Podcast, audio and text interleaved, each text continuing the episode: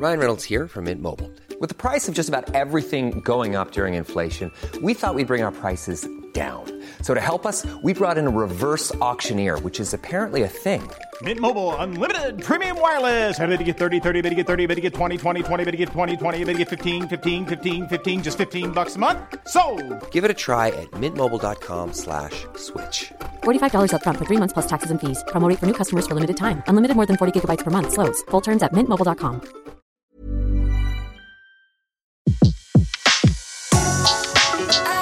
Le meilleur de séances radio est maintenant sur We Love Cinéma. Bienvenue dans Flashback, votre émission sur les classiques du cinéma. Au menu, les nombreuses ressorties, le Festival Lumière de Lyon bien sûr, dont on va vous détailler assez largement la programmation. Nous consacrerons d'ailleurs notre histoire de cinéma à Jane Fonda qui recevra le 19 octobre à Lyon justement le 10e prix Lumière. Notre invité est le réalisateur Jérôme Ouibon pour la sortie en DVD de deux documentaires, l'un dédié à Jean-Paul Rapneau et l'autre à Jean-Paul Belmondo. Jérôme Ouibon, bonjour. Bonjour Antoine. Et merci beaucoup de venir en plateau avec nous pour cette émission. Et tout de suite, on parle du 10e Festival Lumière.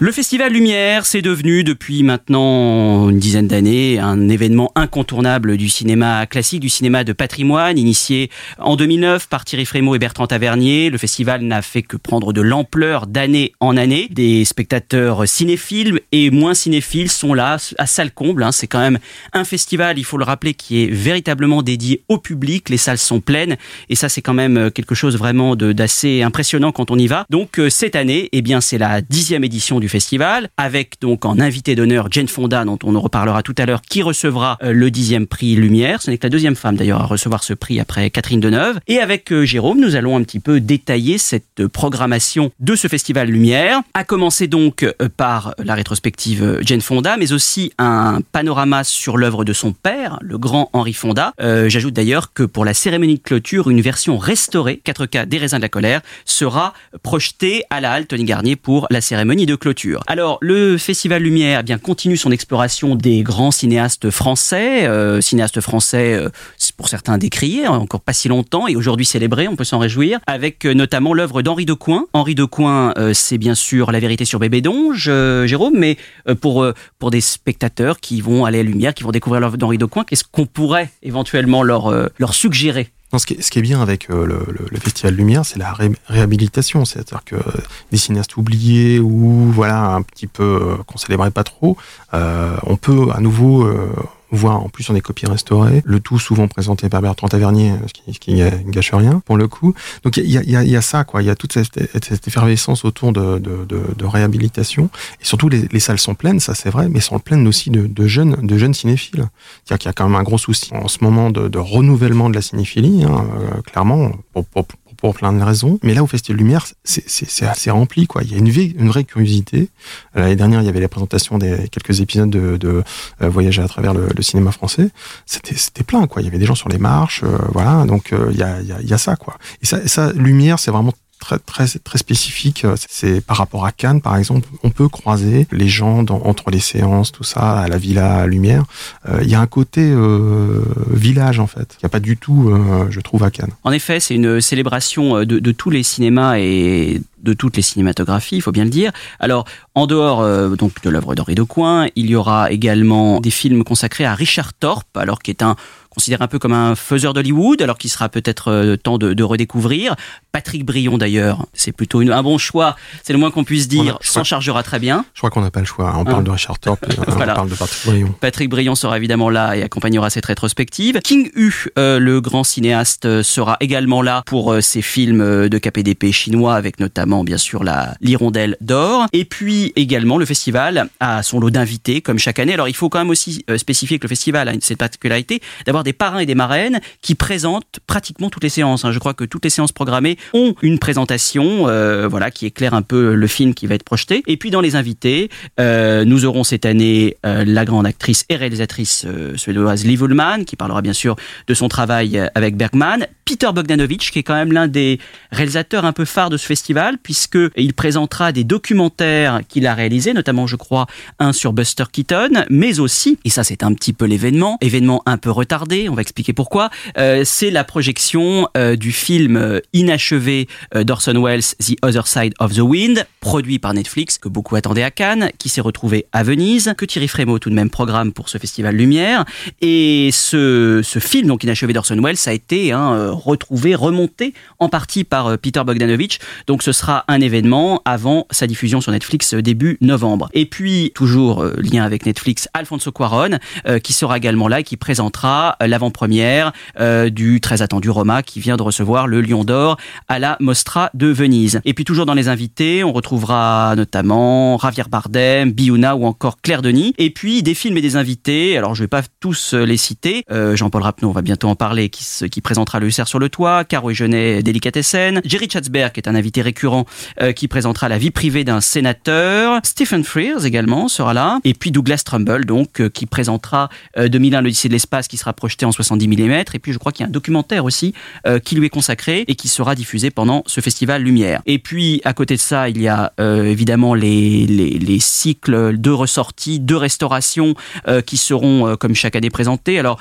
parmi les ressorties, on peut citer euh, John Carpenter, allons bientôt en reparler avec New York 97, Miloš Forman avec Ragtime, c'est une très bonne idée d'avoir, euh, je trouve, restauré Ragtime. Mario Monicelli avec les camarades, Oshima avec l'Empire de la Passion. Ça c'est pour les, les ressorties, je pourrais citer aussi Fritz Lang. Et puis euh, dans les nouvelles restaurations, euh, le voleur de bicyclette de Vittorio De Sica qui avait déjà été présenté à Cannes Classique qui sera présenté là. Anthony Mann également avec Winchester 73. Euh, je n'en cite que quelques-unes puisqu'il y a aussi des œuvres de Enrico Ruffio, euh, René Ferré. Dans les pro- grandes projections, ça c'est, euh, moi je me souviens on a eu le droit notamment au 1900 Bertolucci, c'était quand même quelque chose d'assez exceptionnel. Là, nous aurons dans les grandes projections euh, Greystock notamment en présence de Christophe Lambert et Hugenson, Le Destin d'Oussef Chahine, La Horde Sauvage de Sam Picempa. Le festival a aussi toujours une attention particulière pour le cinéma muet avec euh, notamment des ciné-concerts encore, je crois, euh, cette année lié à Buster Keaton, puisque il y aura, je crois, le dimanche euh, 21 octobre, euh, jour de la clôture, voilà un ciné-concert à l'auditorium de Lyon de Buster Keaton avec Ma vache et moi,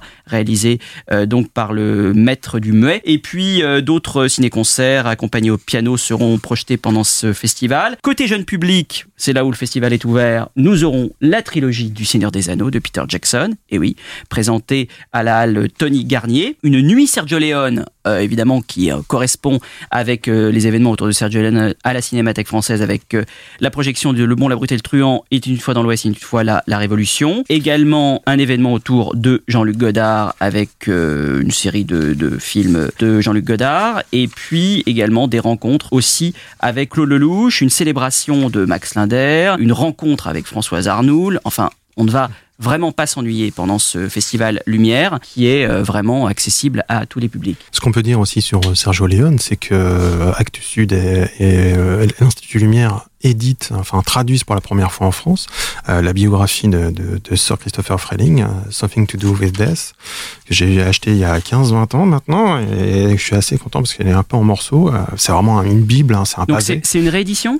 Non, non, c'est une adaptation parce que c'est jamais sorti en France et c'est la, c'est la biographie la plus complète euh, sur sur Léon. Euh, voilà, était disponible, euh, c'est sorti en, au début, à la fin des années 90 ou début 2000 en anglais et on l'avait jamais vu, on avait jamais pu la lire en français. Donc là, là, c'est vraiment une superbe occasion et je crois que l'Institut Lumière est coéditeur là-dessus. Voilà, donc ce sera en effet un livre à découvrir au Village Lumière pendant ce festival. Donc euh, toute une programmation du 13 au 21 octobre à Lyon, alors dans euh, nombreuses salles hein, de, la, euh, de la ville de Lyon, mais aussi de la région lyonnaise. Beaucoup d'événements donc à retrouver sur le site du festival Lumière.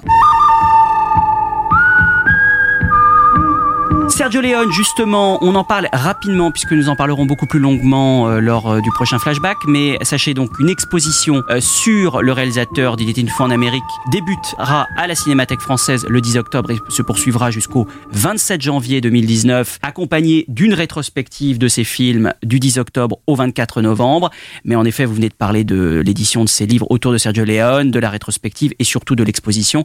Donc nous en parlerons plus longuement lors du prochain flashback. Et enfin, pour un plus jeune public, mais pour les jeunes et les moins jeunes, un cycle dédié au cinéma d'animation d'Emile Cole à Walt Disney qui a lieu à la Fondation Jérôme Sédou Paté du 17 octobre au 3 novembre, donc pendant les vacances de la Toussaint. La Fondation dédiera donc euh, sa programmation aux dessins animés, qui ne sont pas euh, à cette époque-là que de l'œuvre de Walt Disney, hein, puisqu'il y a euh, en effet beaucoup, beaucoup de sources. Alors, ce seront des séances exceptionnelles accompagnées par un pianiste hein, qui jouera en direct pendant la projection. les jeunes cinéphiles et les moins jeunes pourront découvrir les chefs-d'œuvre animés imaginés par Emile Cole, Winsor McKay, Marius O'Gallop, Robert Lortak. Alors, il faut aussi rapidement qu'il y ait Emile Cole. Hein. en 1908, il réalise Fantasmagorie, qui est un film assez fondateur, applaudi par le public à l'époque. Il réalisera d'autres longs métrages, notamment Fantasy, Dagnor Maltracé et Le peintre néo-moderniste. Il y aura donc aussi des films autour de Winsor euh, McKay, également au programme, dans le sillage donc de ses inventeurs,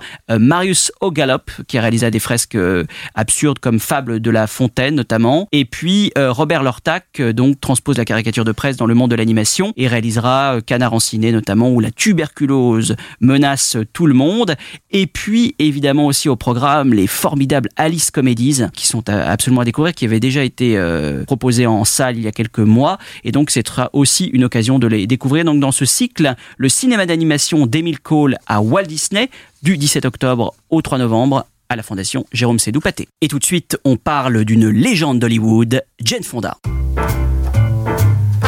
Dans notre histoire du cinéma, nous revenons sur la carrière de Jane Fonda, qui recevra le dixième prix Lumière au Festival de Lyon. Jane Fonda est la fille de l'un des plus grands acteurs de l'âge d'or hollywoodien, le majestueux et solennel Henry Fonda. Sa mère, Francis Fonda, qui souffrait d'un grave trouble bipolaire, se suicide en se tranchant la gorge avec une lame de rasoir alors que la petite Jane n'a que 12 ans. Dans ses mémoires publiées en 2005, l'actrice raconte qu'elle fut autorisée à accéder au dossier psychiatrique de sa mère et découvrit que cette dernière avait été violentée dans son enfance, un traumatisme qui a sans nul doute contribué à son instabilité émotionnelle et mentale. Jane Fonda passe sa jeunesse à New York où elle suit une scolarité banale. Ses rapports avec son père sont difficiles, l'homme, froid et distant en privé, étant bien éloigné de l'image d'Américain modèle véhiculée dans ses films. Comme son père, Jane Fonda est intéressée par le métier d'acteur et décide de partir à Paris pour faire des études d'art. De retour des États-Unis, elle rencontre le fondateur de l'acteur studio, Lee Strasberg, qui loue son talent de comédienne. Une rencontre déterminante qui façonna la suite de sa carrière. Elle fait ses débuts à Broadway en 1960 dans la pièce There Rose a Little Girl, pour lequel elle reçoit sa première des deux nominations aux Tony Awards, avant de débuter sa carrière au cinéma la même année dans La tête à l'envers de Joshua Logan, qui lui vaut une nomination au Golden Globe de la révélation féminine. Oh, I'm sorry, it must have slipped out of my bag. What is it? Oh, it's just a list of books I'm going to pick up at the library. Spangler, Decline of the West, Darwin, Origin of Species. John Dewey, Individualism Old and New in the Basic Writings of Sigmund Freud? What? I didn't know you were taking all these courses. Oh, I'm not. I couldn't work them in. But why should that stop me from satisfying my intellectual curiosity? Isn't there anything in the world you're not interested in? Why do you think I came to college? Shall we continue the experiment? Oh, yeah. Now, uh, you're sure that you've mixed the proper proportions of acid and oxidizing agent? Oh, yes.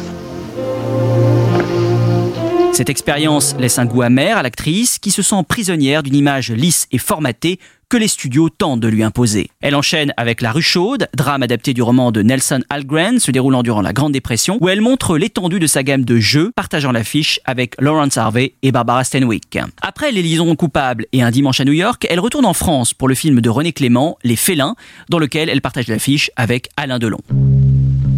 Les félins, c'est beau. C'est doux c'est mystérieux. Ça regarde. Ça observe.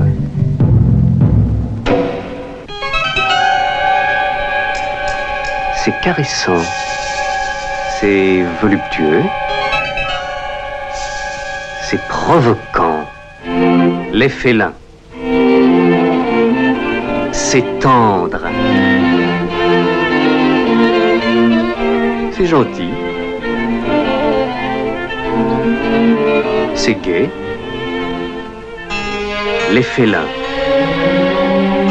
ça aime, ça trahit, ça déteste. Mais les félins, c'est coquet, c'est jaloux, c'est cruel. C'est vicieux, c'est terrible. Ça rampe, ça court, ça bondit, ça gémit, ça crie, ça hurle. Alors les félins, ça se bat. Ça griffe. Ça mord. Jusqu'à la mort.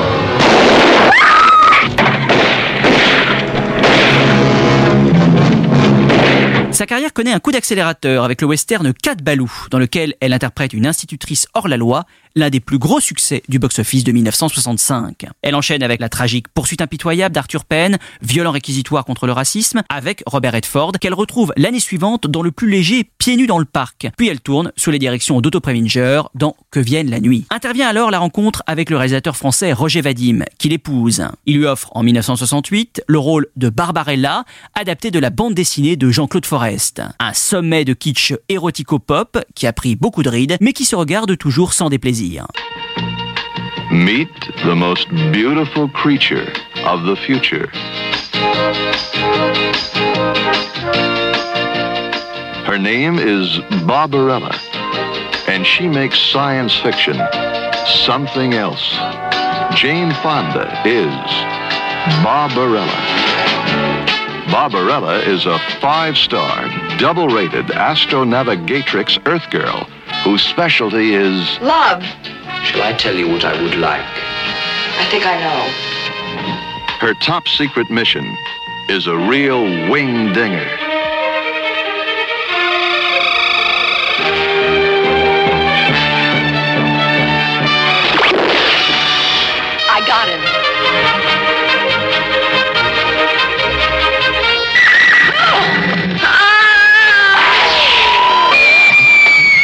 Many dramatic situations begin with screaming.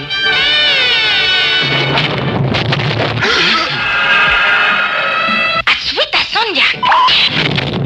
Aswita Sonja!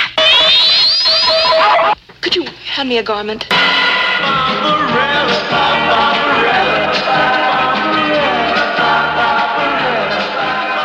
En 1969, Jane Fonda devient une star internationale grâce à l'adaptation du roman d'Horace McCoy par Ciné Pollack. On achève bien les chevaux, où elle campe une candidate désespérée d'un marathon de danse au moment de la Grande Dépression.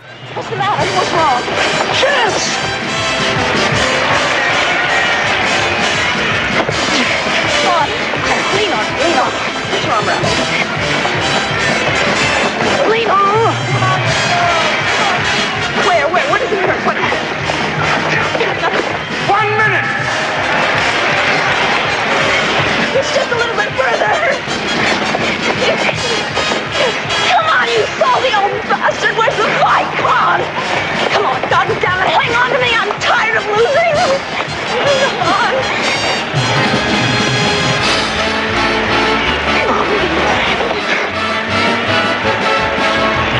It looks like our seafaring man and our little hard luck lady are in deep trouble.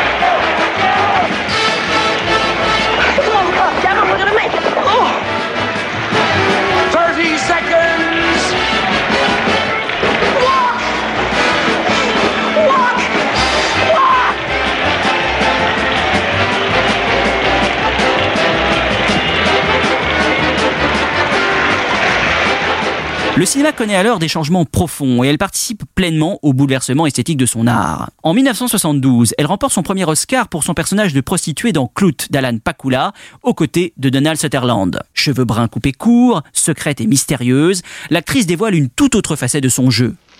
I'm not be able to come back anymore Oh, I'm sorry. because I just can't afford it. Did I fail you, Bree?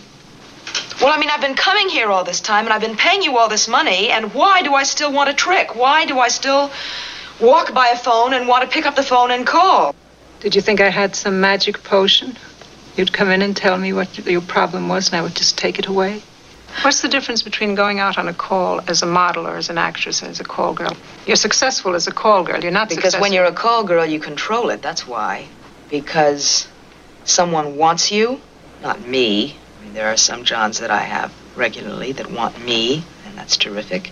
But they want a woman, and I know I'm good, and I arrive at their hotel or their apartment, and they're usually nervous, which is fine because I'm not. I know what I'm doing.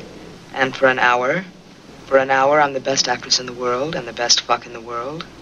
And Why'd you say you're the best actress in the world at that oh, time? because it's an act. That's what's nice about it. You don't have to feel anything. You don't have to care about anything. You don't have to like anybody. You just, uh, you just lead them by the ring in their nose in the direction that they think they want to go in, and you get a lot of money out of them in as short a period of time as possible, and uh, and you control it and you call the shots, and I always feel just great afterwards.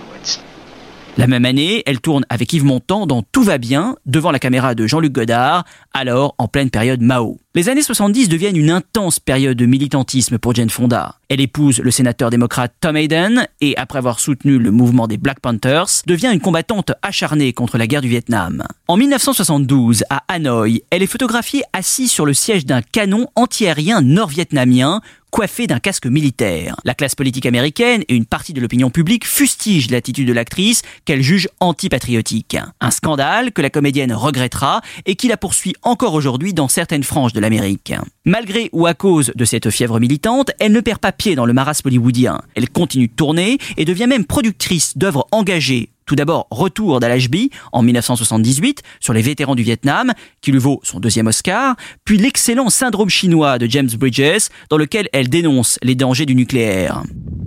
The China Syndrome. It's about people, people who lie, and people faced with the agony of telling the truth. Right. People like Kimberly Wells, a television reporter paid to smile, not to think. A few words about a veterinarian who makes house calls on sick fish. Or is it aquarium calls? Richard Adams, a cameraman who never learned how to play by the rules. Wait till you get in that other room, get that radiation all over that cute little body. Jack Goodell, an engineer who knows too much to tell the truth. In anything that man ever does, there's some element of risk, right? Well, that's why we have what we call defense in depth. and cares too much to lie. No accident. It will start with a tremor in a nuclear power plant. Where it will end will depend on three people. I would say you're probably lucky to be alive. Same for the rest of Southern California.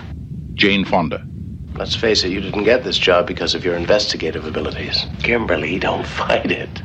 Jack Lemmon, There was a vibration.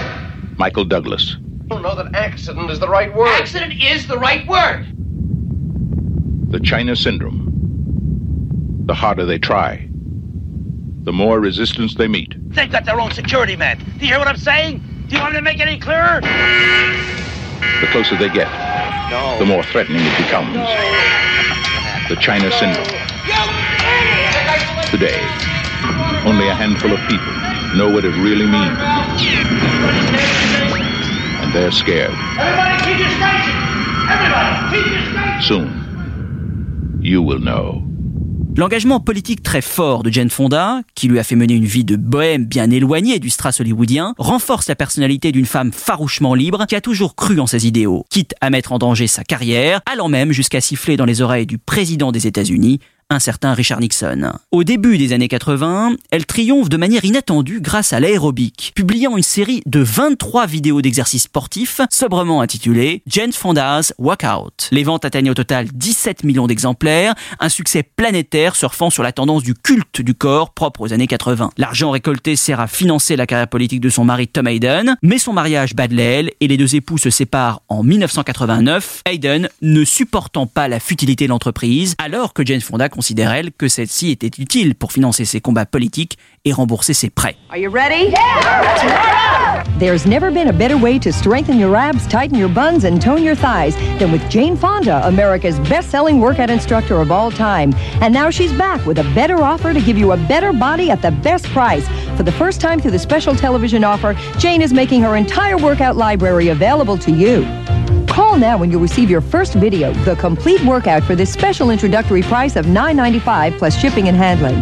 Approximately every other month, you'll receive another workout video for $19.95. Jane Fonda's workout programs are tested and approved by a team of experts. So if you want to burn fat, shape and tone your muscles, and improve cardiovascular conditioning, start now with the complete workout for $9.95 and help change your body and change your life. Après La Maison du Lac en 1981, où elle tourne pour la première et dernière fois avec son père Henri Fonda, marquant une sorte de réconciliation finale, elle enchaîne plusieurs films oubliables et décide de mettre un terme à sa carrière. En 1991, elle épouse le milliardaire Ted Turner, dont elle divorcera en 2001. C'est en 2005 qu'elle fait son grand retour sur les écrans face à Jennifer Lopez dans une comédie dispensable, Sa mère ou moi. Mais le film est un succès. La même année, elle publie son autobiographie, My Life So Far, vendue à plus d'un million d'exemplaires. Depuis, l'actrice a repris les plateaux de cinéma, ici et là chez le français Stéphane Roblin ou l'italien Paolo Salentino, et s'est distinguée aussi à la télévision, notamment grâce à la série Grace and Frankie, aux côtés de Lily Tomlin.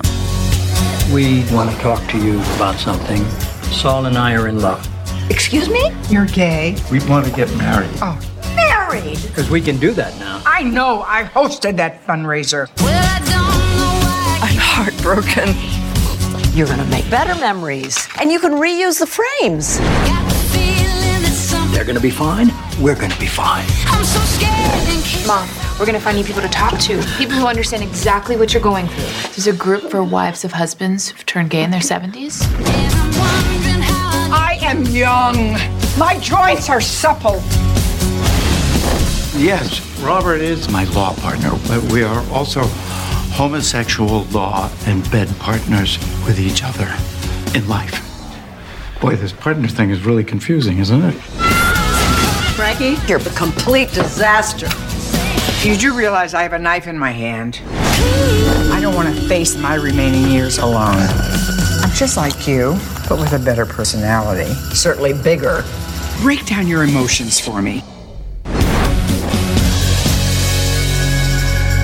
Toujours très engagée, elle cofonde en 2005 avec Robin Morgan et Gloria Steinem le Women's Media Center, une organisation qui a pour vocation de valoriser l'engagement et la place des femmes dans les médias. L'actrice, qui vient de fêter ses 80 ans, demeure une des grandes icônes du cinéma américain. Elle a emprunté plusieurs vies, poursuivi des chemins de traverse, toujours avec la même détermination, et restera jamais comme l'une des personnalités ayant le mieux incarné les soubresauts esthétiques et politiques de son temps. Jane Fonda sera également à l'honneur à la Cinémathèque française à l'occasion d'une rétrospective en sa présence du 22 octobre au 5 novembre. Et à noter que le documentaire de Suzanne Lacey, Jane Fonda in Five Acts, déjà présenté au Festival de Sundance et de Cannes, sera diffusé sur la chaîne OCS Géant le 19 octobre à 20h40, suivi de deux longs métrages, Barbarella et Pieds nus dans le parc. Jean-Paul Rapneau n'a réalisé que 8 longs métrages en 50 ans de carrière. Il n'en demeure pas moins l'un des maîtres étalons du grand cinéma populaire français. La vie de château, Le Sauvage, Cyrano de Bergerac, Bon Voyage, tant d'œuvres inspirées, brillantes, drôles et poignantes qui racontent aussi une part de notre histoire. Pour célébrer cette belle filmographie, Pathé sort un coffret DVD regroupant 6 films du cinéaste, accompagné d'un documentaire dans les pas de Jean-Paul Rapneau qui revient sur la carrière du réalisateur, émaillé de souvenirs et d'anecdotes, racontés par Julien Rapneau, Jean-Loup Dabadi, Juliette Binoche et beaucoup d'autres. À cette occasion, nous recevons Jérôme Ouibon, le réalisateur de ce documentaire, qui a également consacré un portrait au Jean-Paul Belmondo cascadeur dans Belmondo ou le goût du risque, édité en DVD chez l'Atelier d'Images. Jérôme Ouibon, bonjour. Bonjour Antoine. Euh, merci d'être avec nous dans Flashback. Euh, ce qui est frappant à la vision de votre documentaire, c'est de voir à quel point Jean-Paul Rapneau est le personnage de ces films on a l'impression qu'il joue en permanence tous les rôles de ces films. Oui, c'est vraiment euh, quelque chose qui est beaucoup revenu dans, dans, dans, dans les interviews que j'ai faites euh, d'acteurs évidemment, mais aussi de, de, de collaborateurs, d'assistants. Euh, et euh, voilà, il est vraiment au cœur du, de, de, il vit les, les films. C'est parfois difficile. Enfin, c'est c'est très, ça reste très joyeux hein. sur les plateaux. On n'est pas chez, chez Piala, quoi. Donc pour le coup, euh, mais voilà, c'est ça peut être déstabilisant parfois pour certains comédiens mais en même temps, voilà, il y a, y a, il vit tout ça, et puis c'est, comme c'est un cinéaste qui tourne assez peu. Quand il arrive au tournage, euh, voilà, il y a, y a quelques années de, de travail derrière, tout est calé, tout ça, donc il a vraiment envie d'entendre euh, euh, la musique qu'il a, qu'il a imaginée euh, dans les dialogues et tout ça. Donc voilà, ça, ça, ça vit vraiment. euh, le- en plus, avant, il n'y avait pas les combos, tout ça, donc il était vraiment à côté de la caméra. Maintenant, il a un combo portable. C'est ça que j'aime bien chez, chez, Jean-Paul Rapneau, c'est que il a, il a plus de 80 ans, il, il- voilà, il, a- il prend toutes les technologies modernes. Enfin, c'est pas un vieux cinéaste, c'est, c'est, un jeune homme, c'est un vrai jeune homme. Donc, je sais pas si vous voyez les images de, de du tournage de, de, de Belle Famille. Oui, oui, il c'est a un assez- c'est combo très frappant. Il a un combo portatif. euh, je et c'est très très vivant. Enfin, on a l'impression que il vit les scènes. Enfin, il est. euh, Voilà, c'est un jeune homme quoi. Donc euh, je pense qu'il tourne comme il tournait euh, 20 ans avant quoi. Donc euh, il a cette énergie assez incroyable et que je voulais à tout prix euh, retranscrire dans le documentaire. Il aurait été, ça aurait été une catastrophe si le documentaire avait été mou. Non, non, mais c'est en effet, c'est pas du tout le cas. Et il, il est rythmé à l'image euh, de l'obsession de Jean-Paul Rapneau, qui est obsédé par le rythme dans tous ses films, qu'ils soient euh, plus légers ou plus graves. C'est vraiment quelque chose de primordial pour lui. Et comment, selon vous, parvient-il à, à trouver ce, ce tempo qui est propre à tous ses films? Alors le rythme, est, le rythme, c'est pas la précipitation. Qu'il y a vraiment une grosse différence. Ça passe par le dialogue évidemment. Euh, il faut pouvoir le, le- le dire assez vite. Hein. Catherine Deneuve est assez douée pour ça, pour le coup. Euh, mais aussi le mouvement des corps. C'est vraiment quelque chose très qui, qui va avec euh, en fait le, le dialogue. L'un va pas sans l'autre, quoi. Donc euh, donc tout ça est dosé au millimètre près, ce qui n'empêche pas quand même une, une part de, de, de jeu de l'acteur, hein, euh, clairement. Hein. Euh, Juliette Binoche le dit. Vraiment, elle peut proposer des choses, la manière de toucher ses cheveux. Bah, tout tout ça se fait se fait en, en, harmonie, quoi. Mais voilà, je pense qu'il y a, il y a il a passé tellement de temps à écrire le scénario que tout est prévu et tout est pas répété, mais avec son avec sa, script, euh, voilà, ils font ce genre de choses. Sur Cyrano, qui est un film en alexandrin, donc là il y a une musique dans l'alexandrin, même s'ils ont coupé énormément de choses avec carrière hein, dans la pièce. Euh, voilà, donc tout ça, tout ça nourrit euh, un rythme même avant le premier jour de tournage, quoi. Donc, euh, et au montage, ça sera encore différent, quoi. Et le rythme, il se traduit aussi, il l'explique par euh, l'importance du mouvement. Euh, le mouvement dans une scène, le mouvement d'un acteur, euh, le mouvement euh, de la caméra aussi. Oui, oui, et puis même moi j'ai moi j'ai vu sur la, la vie de château, il m'a montré, il faisait déjà du storyboard, des petits dessins hein, évidemment, on n'est pas dans, mais voilà pour placer les, les, les acteurs, c'est son premier film, il a été assistant quand même sur d'autres, euh, sur euh, des films de Raymond Bernard quand même, hein, voilà donc euh, qui, qui est pas qui est pas un manchot quoi, donc Non. euh, Raymond Bernard, revoyez les Misérables. Euh, dans le- mais voilà, il y, y a tout ça est calculé quoi, et euh, et euh, voilà le mouvement des corps. Si si si ça c'est pas en en corrélation avec le, le, le dialogue ça, et, et, et la, la place de la caméra et le mouvement de caméra, ça va pas marcher quoi. Donc euh, là il y a, y a une maîtrise incroyable euh, de sa part. Euh, en plus il est soutenu par par des très très bons euh, techniciens, des techniciens c'est réducteur, mais Pierre Lhomme c'est quand même euh, Oui, chef opérateur, un, artiste. Pierre Lhomme, hein. oui. Ah, travailler avec Melvin, enfin Mm. voilà, euh, Chris Marker, enfin voilà, je- j'en oublie plein, mais euh, voilà, il est entouré d'artistes aussi. Donc euh, après, il a une vision euh, très claire de ce qu'il veut et ce qui donne des, des, des, des réussites assez hallucinantes comme le, le Sauvage euh, euh, ou Cyrano, hein, qui est, qui est ouais, plus on le revoit, on se dit, mais c'est pas possible, quoi. Comment il est arrivé à ça, quoi? C'est, dès les premières scènes, oula, mais il se passe un truc euh, qu'on, a rarement vu dans le cinéma français. euh, Je parle à l'époque, hein, donc euh, voilà, c'est ça la réussite du, du cinéma de Rapneau. Il raconte le choc qu'a représenté pour lui Citizen Kane et qu'il a manifestement décidé à devenir metteur en scène. Est-ce que Jean-Paul Rapneau est un réalisateur cinéphile? Oui, oui, oui, il est, il est cinéphile euh, des, des, des, euh, dès ses 15-16 ans, même s'il va assez peu au cinéma euh, au, départ, il va plutôt au théâtre, mais après il va devenir très très cinéphile. Et ce qui est, ce qui est amusant, c'est qu'il il l'est resté en fait. Et euh, ses fils m'ont raconté, euh, c'est pas dans le documentaire, mais quand ils avaient 14-15 ans, il l'emmenait voir euh, Terminator de James Cameron et tout ça, et, et, et lui sortait assez assez surpris et, et agréablement surpris, mais c'est vachement bien. Donc il y a, une, a une, curiosité. Je sais qu'il va voir beaucoup de films. Il tourne très peu, mais il va quand même voir les films pour voir les nouveaux talents, les nouveaux comédiens. Donc tout ça l'intéresse beaucoup, quoi. C'est un jeune homme, hein. Il y a, il y a pas photo, hein. Donc donc il y a une curiosité pour pour tout ce qui se tourne. Euh, pour les films de ses voilà de, de ses contemporains évidemment mais aussi pour les nouveaux cinéastes hein. Mais alors, en, effet, il a voulu devenir cinéaste, mais il a mis beaucoup de temps quand même à le devenir vraiment. Il a été scénariste durant de nombreuses années euh, pour Louis Malle, pour Alain Cavalier, pour euh, Philippe de Broca, avant de passer à la mise en scène. Pourquoi il a attendu 66 euh, pour réaliser La vie de château? C'est bah déjà, déjà, il prend son temps, euh, ce qui sera le cas évidemment. Mmh, par la euh, suite, c'est sa oui. marque de fabrique, mais il n'est pas le seul. Hein. Jacques Tati est comme ça. Hein. C'est pas un cinéaste euh, dont on a vu beaucoup de films, il y a beaucoup de préparation. Pour moi, c'est vraiment deux cinéastes qui, qui se rejoignent, en plus dans la comédie, euh, dans un genre très différent, mais voilà, il y a, y a- y a ce souci-là. Et euh, je pense que voilà, il y a, y a une espèce de chemin de traverse. À un moment, il est parti vers euh, vers le scénario euh, parce que euh, certains avaient besoin d'un coup de main. C'est bien connu sur l'homme de Rio, de Broca était empêtré dans, un, dans une histoire où ça, ça, fonctionnait pas. Quoi. Moi, je, je fais un documentaire sur l'homme de Rio il y a quelques années, et, la partie la plus intéressante, c'est pas le tournage au Brésil avec les cascades, hein, c'est, l'écriture du scénario. Hein. Donc, euh, ils étaient à quatre avec Ariane Mouchkine. Enfin bon, c'était, ils sont partis dans tous les sens, quoi. Donc, pour trouver une intrigue euh, qui fonctionne. Euh, donc voilà, je pense qu'il est parti là-dedans, et puis à un moment, il a dit mais non, j'ai vraiment envie. Il faut, moi, je fais ça pour devenir euh, réalisateur, quoi. Donc, euh, euh, en plus, il est pas de, de la nouvelle vague. Il est un autre groupe qui a pas de nom. Euh, qui est euh, le groupe de, de Cavalier, Louis Malle, euh, Carrière. Vraiment, c'est vraiment une autre partie. Mais en même temps, c'est des gens qui qui sont nés en même temps que la nouvelle vague, mais c'est complètement différent. Donc, même si De Broca, lui, est de la nouvelle vague, hein, faut pas l'oublier, comme assistant sur les 400 coups. Voilà, lui, Rapno, il est sur voilà un autre groupe qui qui pas défini vraiment, mais qui est une autre tendance, quoi, clairement, quoi. Alors, en effet, c'est un réalisateur qui a toujours mis beaucoup de temps à réaliser ses films, passant parfois près de 10 ans entre deux longs métrages. Euh, c'est vrai que c'est quand même assez fort. Comment il parvient à tenir aussi longtemps? Il dit, euh, je crois quelque chose comme l'histoire de se forger une conviction.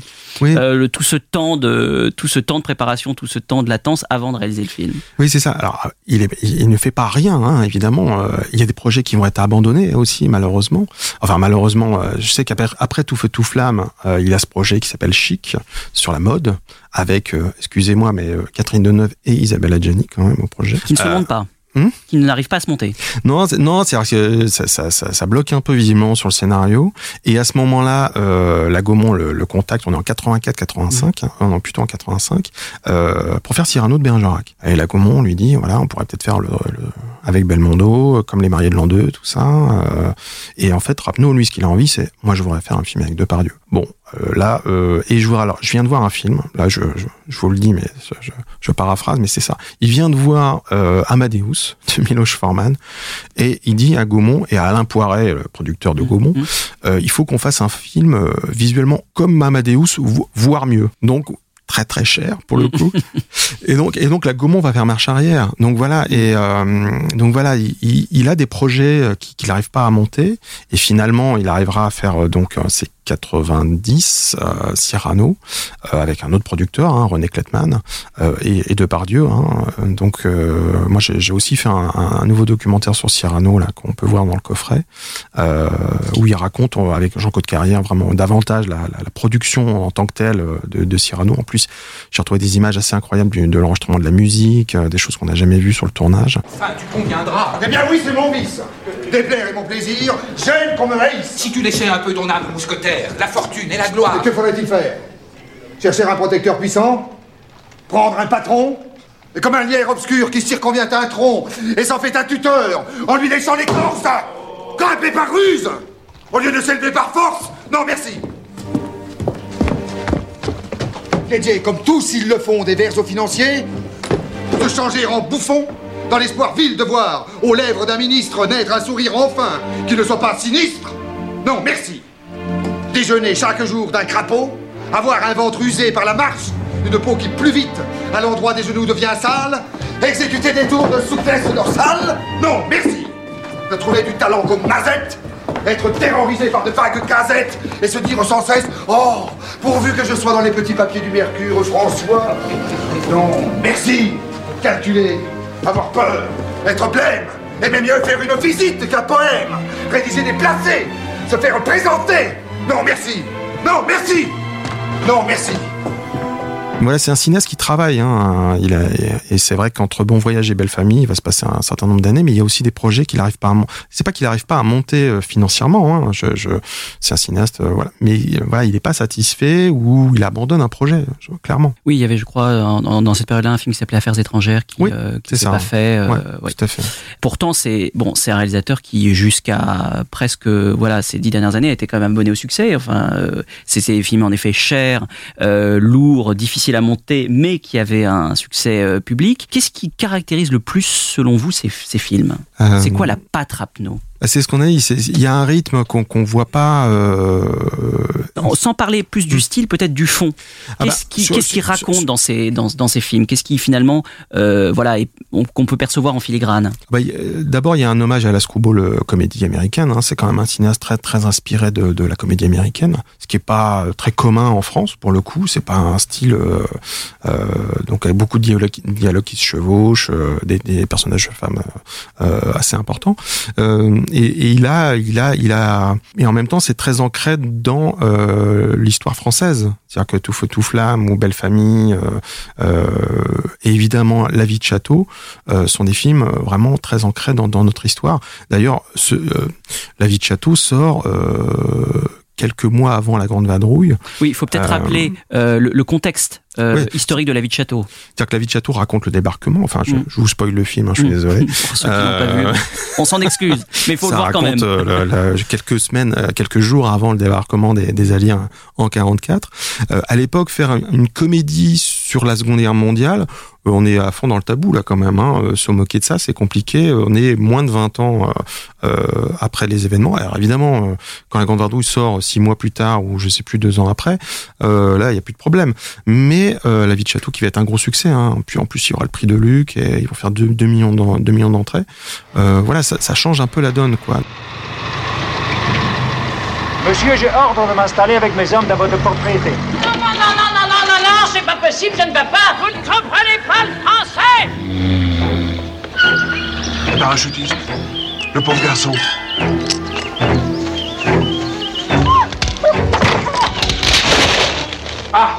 Commandant, vous ne connaissez pas le, le frère de ma femme et très honoré, monsieur. Frère de qui Mais quoi, Bobby J'ai un message pour toi. Ah Voilà, alors tu viens jouer la comédie à ton père. Papa, mon mari ne m'aime pas. Il est derrière mon dos. Tu débauches ton meilleur soldat. Maintenant, je sais, vous êtes la seule femme. Les autres n'existent pas. Oh, des cocos Ce sont des explosifs. Mon Dieu Mais pourquoi faire Des sabotages. Sabotage, quelle bonne idée Qui êtes-vous, hein? Lâchez-le! Votre femme est partie avec son amant! Bien non! Eh ben, c'est n'est pas Mais Vous faites pas une histoire, elle reviendra, votre fille. Vous souvenez pas de ma fille. Alors de qui? Les Américains. Qu'est-ce qu'ils vous ont fait? Débarquent demain matin.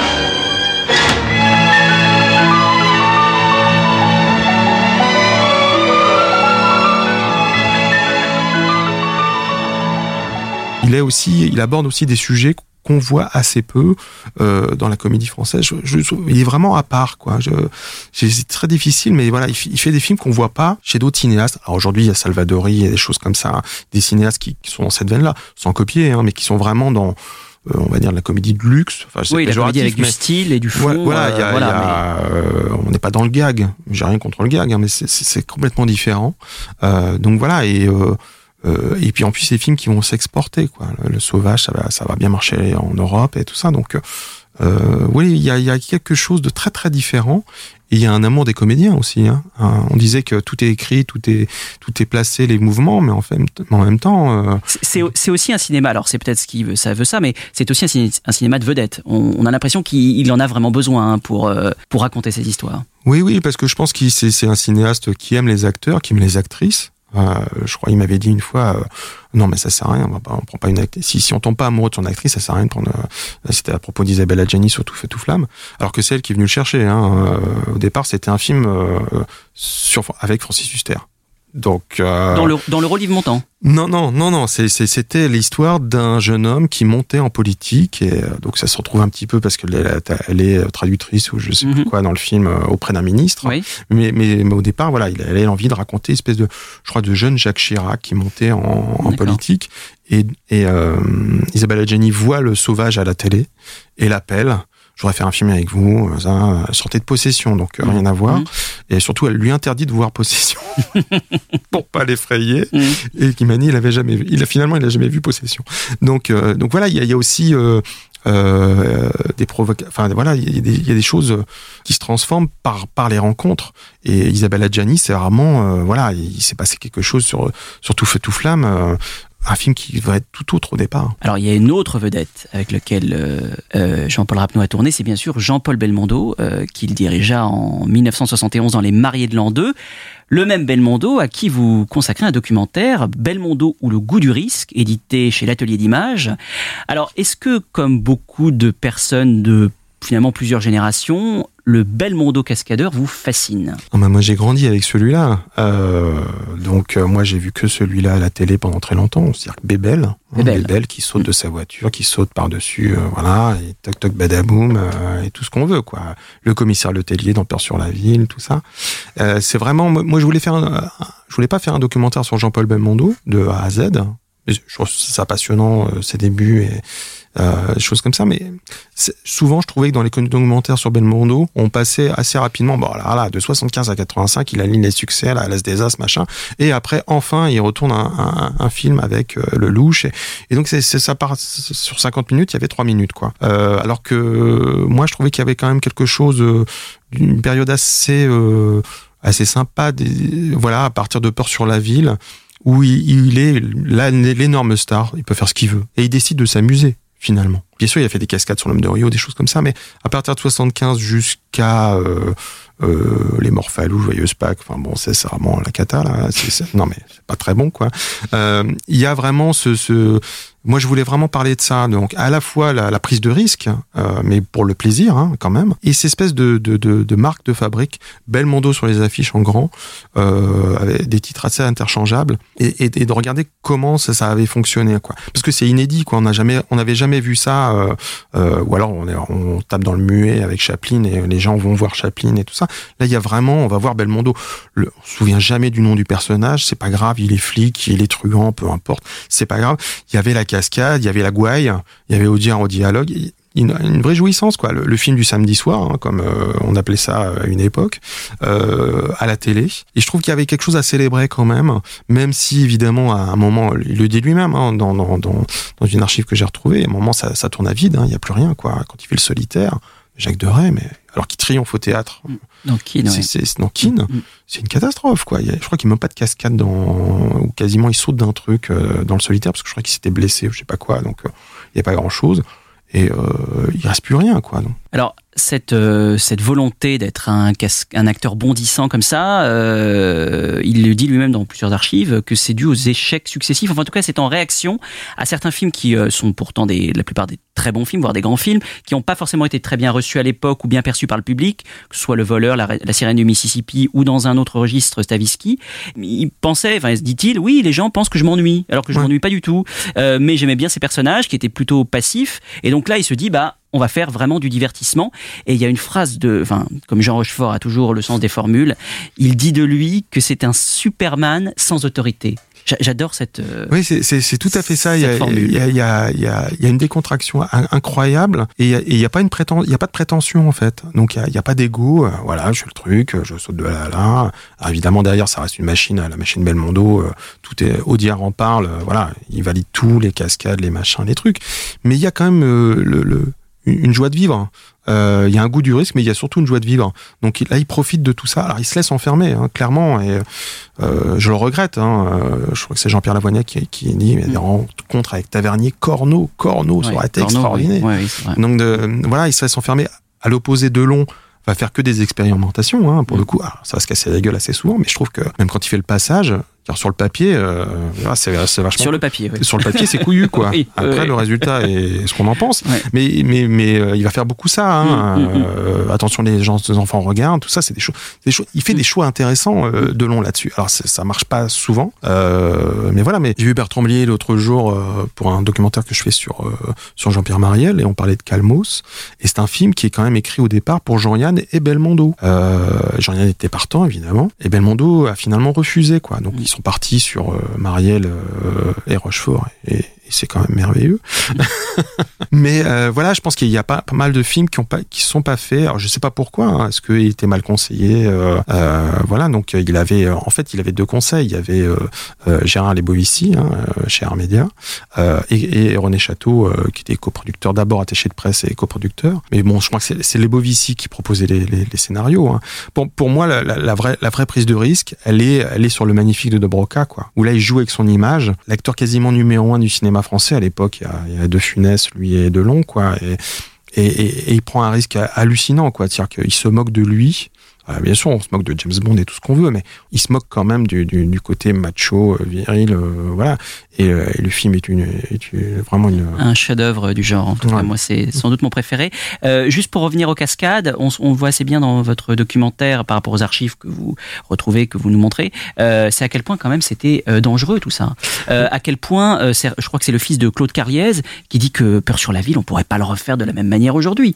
Et en avait-il conscience de ça, de ce quand même de ce danger? Oui, ouais, a une vraie conscience. C'est-à-dire que c'est- c'est pas un casse-cou. Hein. Pour le coup, euh, il est entouré de- d'amis cascadeurs, euh, Daniel Vérité, euh, Claude Carriez. Moi, je suis très content d'avoir trouvé les images de- du tournage de Peur sur la ville qu'on n'avait jamais vu en France. Donc, c'était vraiment fabuleux. Euh, quand il est suspendu à un balcon, là, euh, je vois pas trop où est le câble. hein. Non, Moi qui on le voit pas, non. pas vu, moi. Donc, et quand il est suspendu à Beaugrenelle sur le filin, il, il fait des vannes quand même. hein. Il, est- Ouais. il est à 30 mètres au-dessus du sol. Toujours décontracté, Hein, ouais. et, donc il y a Henri Verneuil qui est tranquille dans l'appartement, euh, voilà, et, et Belmondo fait une vanne, quoi. Donc euh, j'ai dit mais euh, donc ça, moi ça quand j'ai découvert ça, j'étais hilar et puis euh, ça, ça a fonctionné très bien quand on a fait une projo. euh, tout le monde était incroyable. Enfin, je pense que voilà, il y a quand même une conscience du danger. Si c'est trop dangereux, il le fera pas. Ça c'est sûr. Euh, mais en même temps, il a envie de le faire. Donc, euh, quand il tombe de l'escalier dans l'animal et qui euh, qui se casse le, le- voilà, mais il y retourne quand même. Hein, il y retourne. Hein, ça c'est et euh, il se bat avec un tigre. Hein. Enfin, je veux dire, bon, euh, c'est grotesque quasiment. Enfin, pourquoi pourquoi quoi ça sert? Donc, euh, Ça l'amusait. ça l'amuse, ça l'amuse. Au dire le dit. C'est sûr que ouais, il y a qu'à lui dire que il peut monter sur un avion, il va le faire. C'est un jeu de con, quoi. Comme dit Audiard. Eh bien, Jérôme Ouibon, merci beaucoup. Euh, je rappelle que votre documentaire Dans les pas de Jean-Paul Rapneau accompagne le coffret de six films de Jean-Paul Rapneau, édité euh, chez Pathé. Donc, on peut retrouver Cyrano de Bergerac, Le Hussard sur le toit, Tout feu, tout flamme, La vie de château, Le sauvage. euh, non, ce que je voulais dire, c'est qu'il et les Maris, les Maris de l'an 2. Et le Marie 2, euh, il passera à la Cinémathèque euh, lors de la rétrospective euh, de, de Jean-Paul Rapneau et, euh, et sur Ciné Plus en novembre. J'ai pas la date, mais voilà. Donc, mais il y aura une projection euh, à la Cinémathèque pendant la rétro. De votre documentaire? Oui. Très bien. Euh, Vous faites bien d'en parler puisqu'en effet une rétrospective Jean-Paul Rapneau a lieu à la Cinémathèque française du 24 octobre euh, au 3 novembre. La ressortie de Cyrano de Bergerac en version restaurée 4K le 31 octobre. Ressortie également en salle du Sauvage, Tout feu tout flamme et le Hussard sur le toit le 14 novembre. Donc, si vous aimez Jean-Paul Rapneau ou si vous ne le connaissez pas, c'est une occasion idéale. Et puis la sortie donc du documentaire Belmondo ou le goût du risque édité euh, à l'atelier d'images euh, en DVD. Et puis Jérôme, vous terminez votre travail aussi sur Philippe de Broca. Oui, je sors un livre sur le Magnifique, sur le tournage du Magnifique, avec une, une centaine de photos inédites. Il y a même des photos de, de- de scènes coupées au montage, avec les témoignages de, de pas mal de gens qui ont travaillé sur le film. Ça sort chez, euh, chez l'éditeur Cocorico le 26 octobre, hein, si je ne m'abuse, avec une préface de Jean-Paul Belmondo. Eh bien voilà, vous savez tout. Merci beaucoup. Et vous restez avec nous pour euh, la suite de l'émission. Nous parlons de l'actualité des ressorties. On commence cette actualité des ressorties avec Igmar Bergman. On en avait déjà longuement parlé euh, dans le flashback précédent puisque nous avions interviewé Janne Magnussen pour son documentaire euh, Bergman, une année dans une vie. Mais il y a de nombreux films d'Igmar Bergman qui ressortent dans les salles en complément de la rétrospective à la Cinémathèque française. Euh, Le 24 octobre, Le visage, L'œil du diable, À travers le miroir, Une passion, Mon île fareux et De la vie des marionnettes sortent en version restaurée.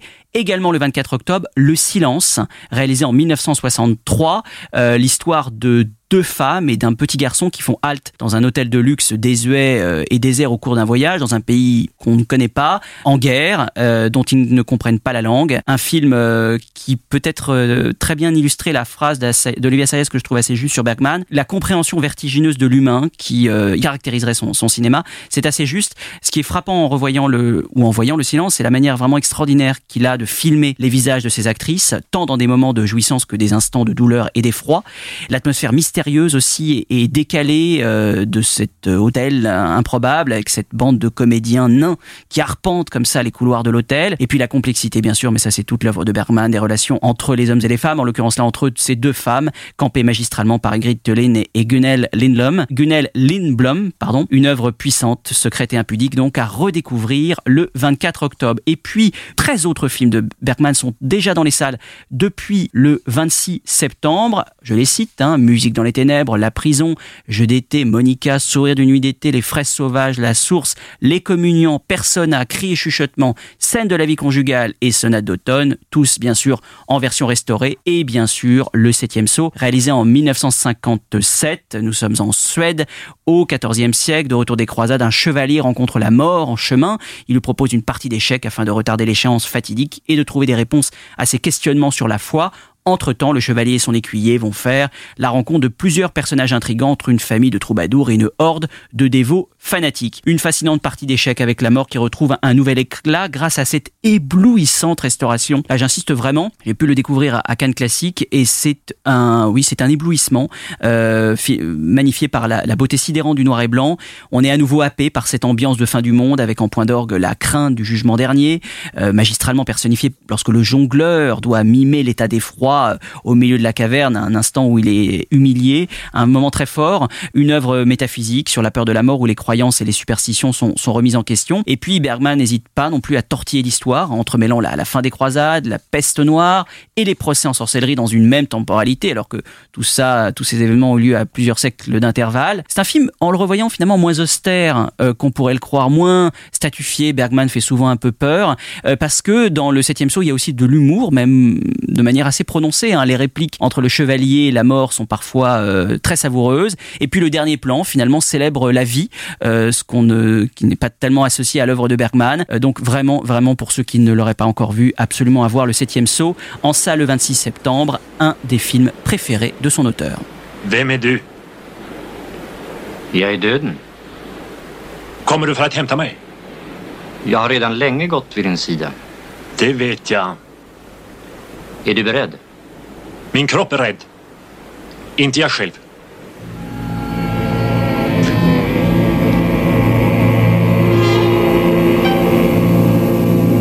Vänta ett ögonblick. Så säger ni alla. Men jag lämnar inga uppskov. Du spelar ju schack, inte sant? Hur vet du det? Ja. Jag har sett det på målningar och hört i visorna. Ja, jag är verkligen en ganska skicklig schackspelare. Du kan ändå inte vara skickligare än jag. Varför vill du spela schack med mig? Det är min sak. Det har du rätt i. Villkoret är att jag får leva så länge jag står dig emot. Spelar jag dig matt, förger du mig. Du fick svart. Det passar ju bäst så. Inte sant?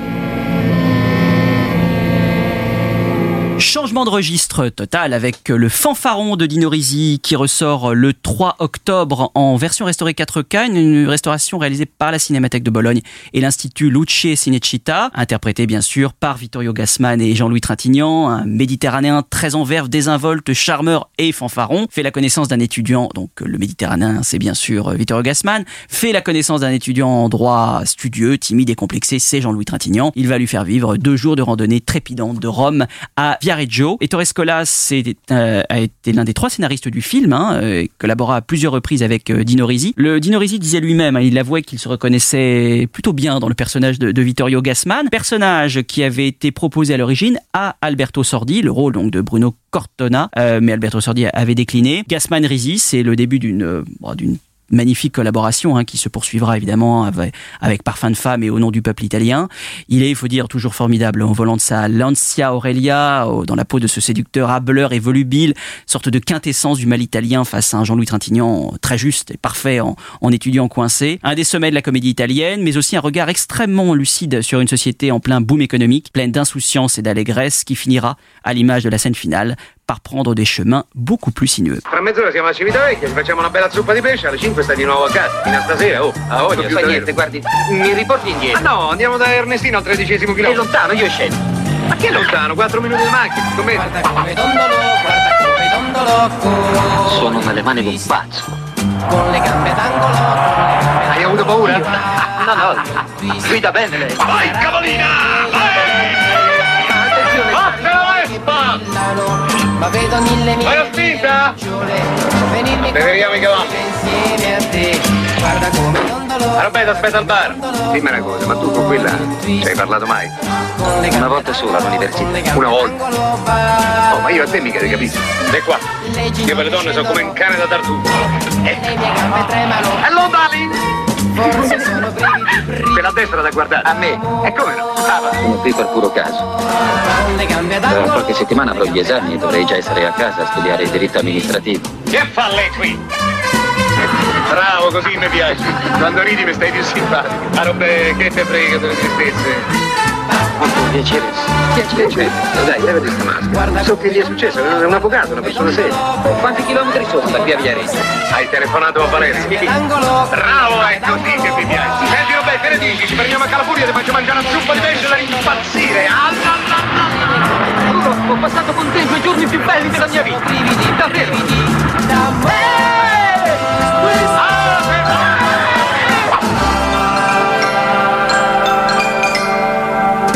Borsalino de Jacques Deray ressort en version restaurée 4K le 10 octobre, réalisé en 1970 avec Alain Delon et Jean-Paul Belmondo, mais aussi Michel Bouquet, Nicole Calfon et Julien Guillaumard. Hein, Belmondo et Delon campent deux euh, truands du milieu euh, de Marseillais dans le milieu, dans le Marseille des années folles, hein, François Capella et Roxy Freddy. C'est après la lecture du livre de Jeanne Sacomano, Bandit à Marseille, que Delon a eu l'idée de, de en faire un film. Sautet, Deray, Carrière, Jean-Claude Carrière et Jean Co s'attelle alors à l'écriture du, du scénario. Le tournage se déroule plutôt, bien, plutôt bien, ouais, plutôt bien, plutôt bien, ouais, plutôt ouais. bien, Ouais, ouais. sans, sans accroc particulier. Il se jauge un peu, mais ça se passe pas mal. À la sortie du film, les critiques sont assez mitigées. Et c'est vrai qu'en le revoyant, je trouve qu'on peut toujours reprocher un peu cette vision euh, très propre quand même et idéalisée du Marseille de cette époque et de deux truands marseillais notoires dont s'inspire clairement le film. hein.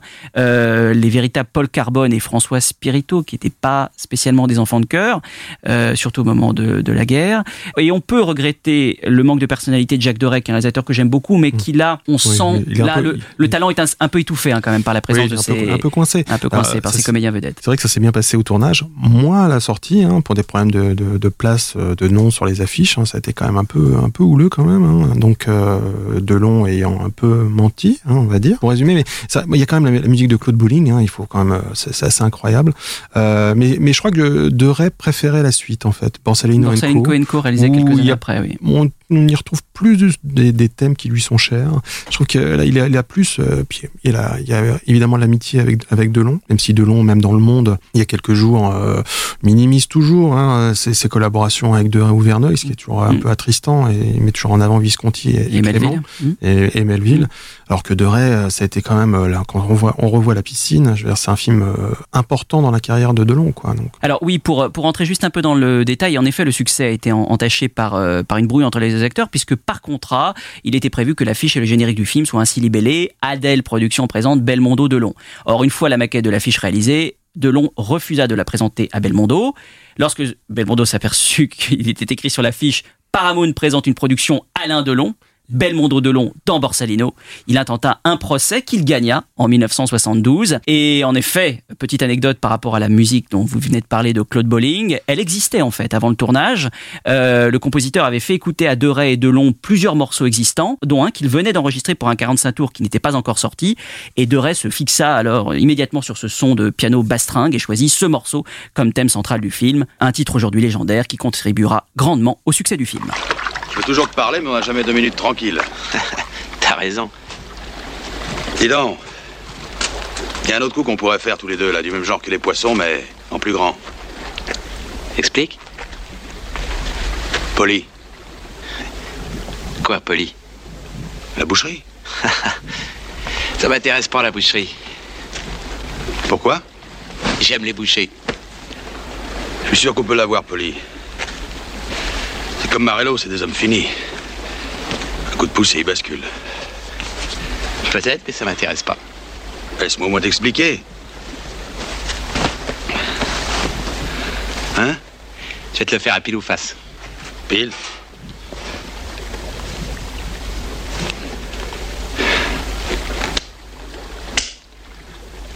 T'as perdu. tu vois, faut pas jouer avec moi. Nous parlions dans le précédent flashback de l'année dernière à Marianne Bad. Alain René est à nouveau à l'affiche des ressorties avec Mon oncle d'Amérique, réalisé en 1980, qui ressort le 24 octobre en version restaurée avec Gérard Depardieu, Nicole Garcia, Roger Pierre et Henri Laborie.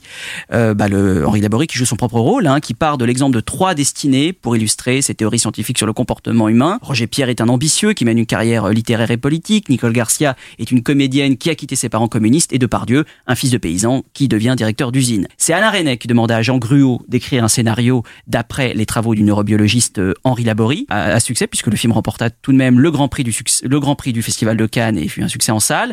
Euh, René met en exergue les théories, oui, pour, pour ceux qui n'ont pas vu le film comprennent un petit peu comment ça fonctionne. René met en exergue les théories scientifiques de Laborie sur le comportement humain aux situations vécues par plusieurs protagonistes. Donc c'est un film très étonnant quand même dans sa construction, dans lequel René illustre des moments clés de la vie de ses personnages par des extraits de films, puisque chacun des personnages s'identifie à un grand acteur euh, du cinéma. Daniel Darieux pour euh, Roger Pierre, Jean Marais pour Nicole Garcia et Jean Gabin pour Gérard Depardieu. Une œuvre euh, très stimulante et, et ludique que René décrivait comme une comédie biologique et qui amorce une rupture dans sa filmographie, annonçant Smoking No Smoking et on connaît la chanson. Ici? J'étais sûr qu'il y avait un coffre enterré avec un trésor. Je m'étais procuré une pioche. Et je creusais, je cherchais. J'y passais des journées. J'entendais tout le temps parler d'un oncle. Un frère de ma grand-mère qui était parti en Amérique. J'étais sûr qu'il reviendrait pour me dire où se trouvait le trésor. Pour moi, le roi de l'or, c'était lui. Mon oncle d'Amérique. Ils ont tout déménagé. Qui ça Il? Oui, oui, bien sûr, vous pouvez compter sur moi. La race blanche, la plus parfaite des races humaines, habite surtout Merde, merde, merde l'Europe, l'ouest de l'Asie et l'Amérique.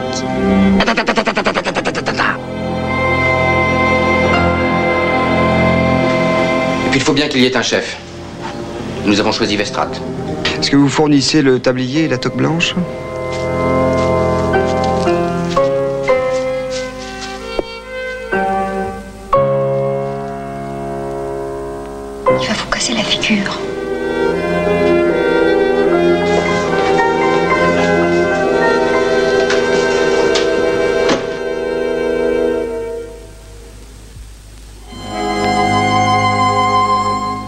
Un cerveau, ça ne sert pas à penser, mais ça sert à agir. Regarde, moi, paysan, fils de paysan, tout juste le certificat. Quand j'ai débuté, j'en savais moins que toi. J'ai suivi des cours, les arts et métiers. J'ai gravi un à un tous les échelons. René Raguenaud, né le 27 décembre 1941 à Torfou, Maine-et-Loire. À 35 ans, directeur technique dans la banlieue lilloise. Sa femme, institutrice, attend un troisième enfant. Ne fait pas de politique, ulcère à l'estomac. Tu vois, je ne suis pas morte. Oh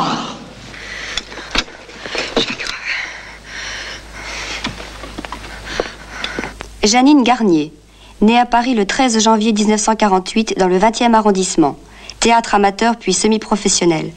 Liaison avec un haut fonctionnaire de la radiodiffusion. Ne manque jamais les films de KPDP à la télévision. Non, tu ne sortiras pas de ici. Ouf Il va ne plus jamais pendant trois semaines. C'est toujours ça de gagner. Jean Le Gall, né le 4 août 1929 dans le Morbihan. Chargé de mission au cabinet du ministre de l'Éducation nationale, marié, deux enfants, officier dans l'ordre des palmes académiques.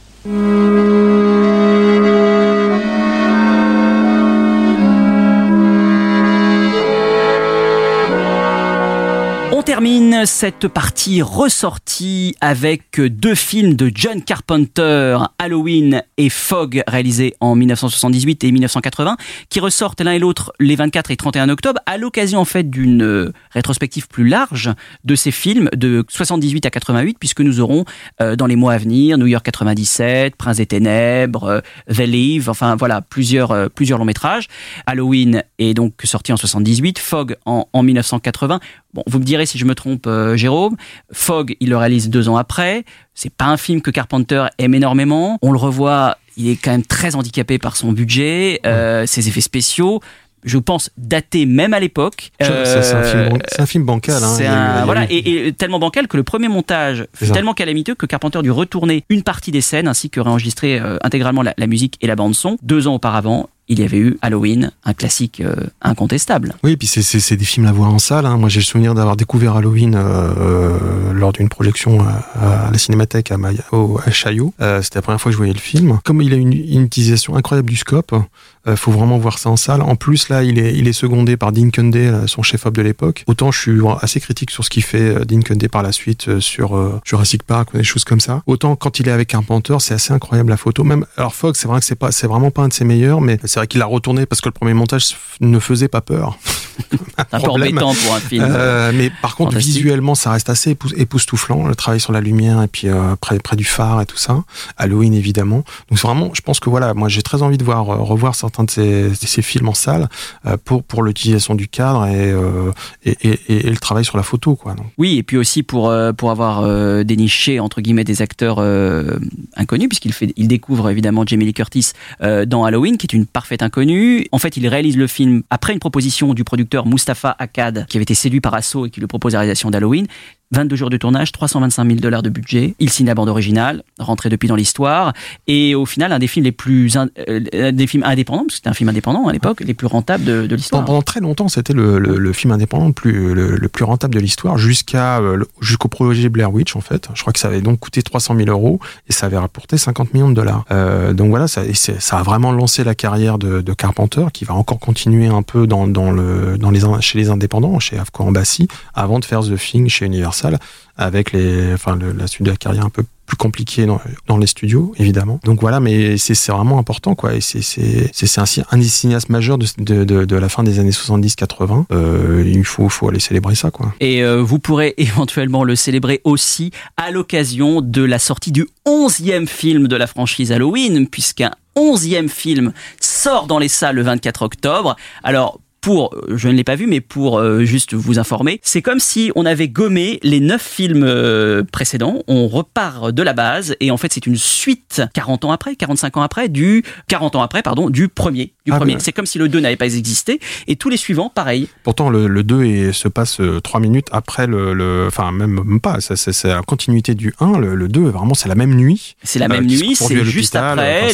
le 2 que Carpenter au départ devait réaliser, finalement il n'a pas voulu le faire. Ça, ça, reste un film inutile, mais c'est quand même un film qui, fait le lien et euh, bon, bref. Voilà, donc Carpenter a collaboré quand même euh, par la musique euh, à, cette, à ce nouveau nouvelle, nouveau, nouvelle piste, on, on, s'y perd complètement. Mais en tout cas, voilà, donc double actualité, évidemment le l'original qu'il faut absolument revoir le 24 octobre, et puis le même jour, si ça vous tente, cet énième volet donc avec à nouveau Jamie Lee Curtis. 15 years ago, I met this six-year-old child with this blank, pale, emotionless face, the blackest eyes, the devil's eyes. I'm babysitting the Doyles. The Wallaces leave at 7. What about the boogeyman? The boogeyman is coming! There's no such thing. Halloween night, it's when people play tricks on each other. It's all make believe. The boogeyman can only come out on Halloween night, right? Right. Well, I'm here tonight. I'm not about to let anything happen to you. Promise? Promise. You know, it's Halloween. I guess everyone's entitled to one good scare, huh? He's been here once. He's on his way. Tonight. Families, children, all lined up in rows up and down these streets. You're telling me they're lined up for a slaughterhouse? Death has come to your little town, Sheriff.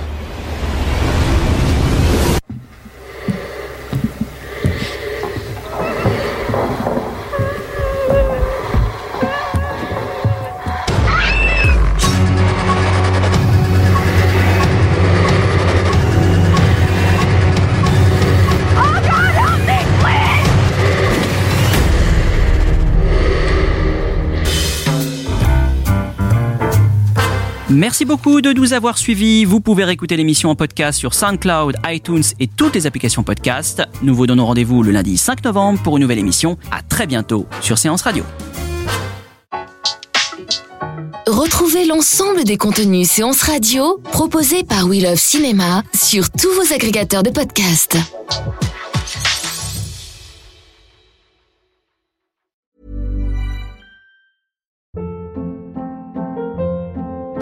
Hold up. What was that? Boring. No flavor. That was as bad as those leftovers you ate all week. Kiki Palmer here, and it's time to say hello to something fresh and guilt-free. Hello Fresh. Jazz up dinner with pecan-crusted chicken or garlic butter shrimp scampi. Now that's music to my mouth. Hello Fresh. Let's get this dinner party started. Discover all the delicious possibilities at hellofresh.com.